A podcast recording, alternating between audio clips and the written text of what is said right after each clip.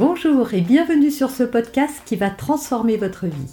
Je suis Noémie de Saint-Cernin, je suis coach certifié RNCP, auteur de plusieurs livres best-sellers, conférencière, formatrice en développement personnel et en parentalité, référente pour les médias, entrepreneuse, épouse et maman de trois enfants.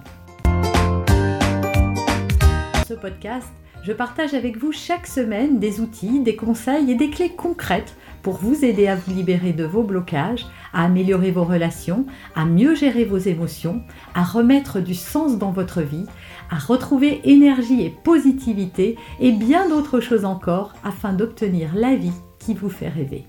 Alors on va parler des conflits aujourd'hui. Faut-il les fuir?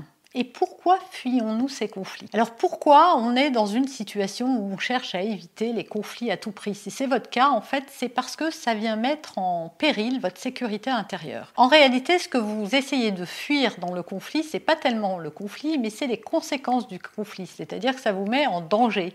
Vous n'avez pas envie d'être exposé à un danger ou à une rupture, par exemple, une dispute, etc. Vous n'avez pas envie de rentrer là-dedans, donc vous allez euh, par sécurité vous protéger en évitant d'entrer dans le conflit. Or, le propre d'un conflit est plutôt positif.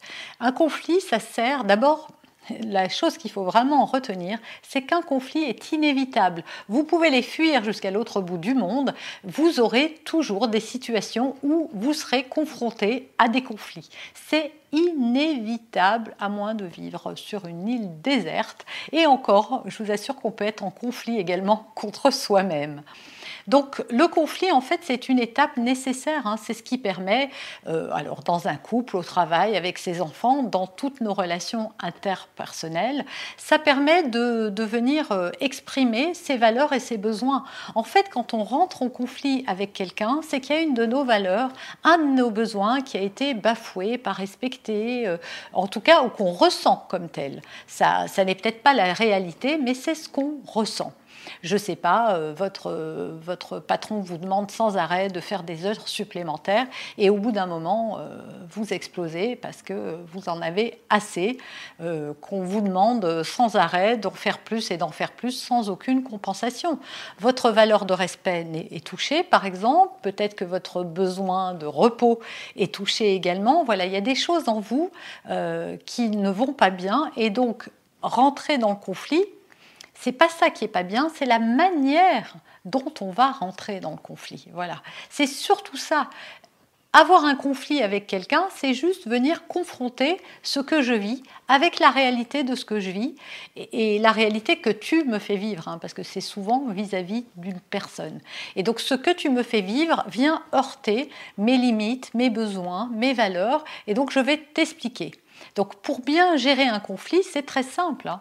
Il suffit d'être dans une attitude de compromis. Voilà, se rendre compte que oui, je ne vais pas peut-être obtenir tout ce que je veux, mais je suis prête à trouver un consensus et en tout cas à dialoguer. Ce qui va être euh, conflictuel, j'ai envie de dire, c'est davantage la manière dont on va exprimer ce qu'on ressent que ce qu'on ressent réellement. Si je dis à quelqu'un j'en ai assez, et c'est souvent ce qui se passe, on a tellement attendu que la coupe est pleine et qu'on explose. Et c'est ça qui est pas bon en fait, c'est la colère, c'est pas le conflit. Et c'est la manière d'exprimer la colère, c'est même pas la colère elle-même, c'est la manière dont je vais l'exprimer parce que là je n'en peux plus, je suis à bout. Donc je déverse mon fiel euh, parce que je n'en peux plus. Donc avant que d'en arriver là, c'est juste de prendre conscience de quelles sont ces limites, ces besoins et ces valeurs qui sont heurtés là en ce moment.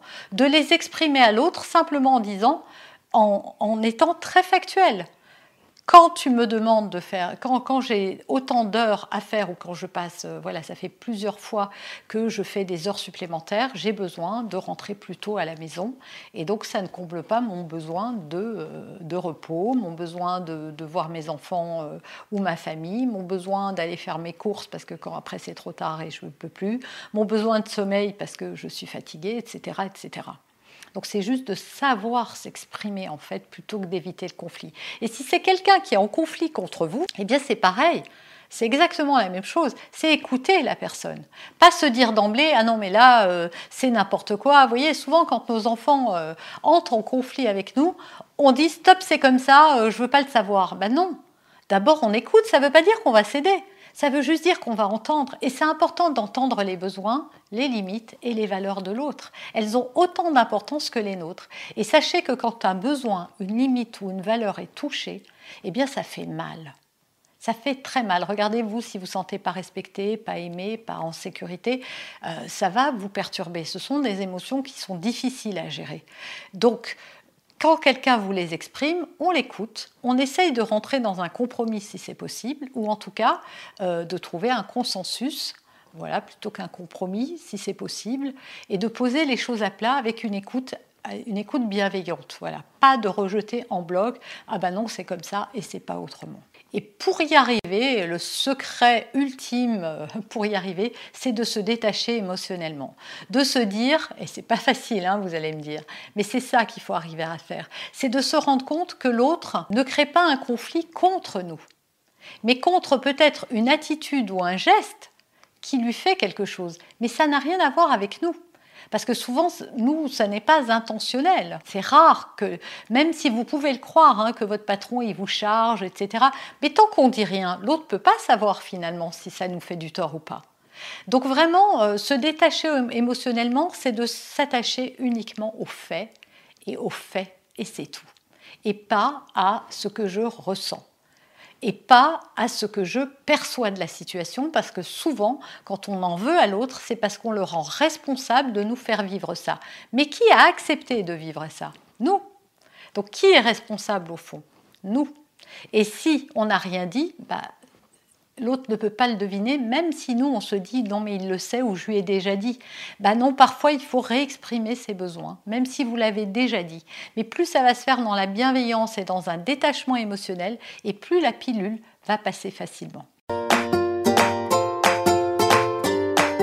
Vous avez aimé cet épisode? Abonnez-vous pour être informé de toutes mes futures publications. Laissez un avis 5 étoiles sur la plateforme que vous utilisez et un commentaire afin de m'aider à diffuser mes graines de conscience et de bienveillance à d'autres personnes. Vous pouvez aussi, si vous en avez envie, partager ce podcast à vos amis. Merci, merci d'avance pour votre soutien. Pour aller plus loin, vous pouvez me retrouver sur ma chaîne YouTube, mon site internet et mes réseaux sociaux. Ils portent mon nom, Noémie de Saint-Cernin. Et si vous souhaitez aller plus loin et vous faire accompagner, venez rejoindre mes programmes de coaching et mes accompagnements. Tout est indiqué sur mon site internet www.noémie-de-saint-cernin.com dans la rubrique Mes coachings et formations. Vous pourrez également télécharger gratuitement les coffrets cadeaux que j'ai spécialement concoctés pour vous. À très bientôt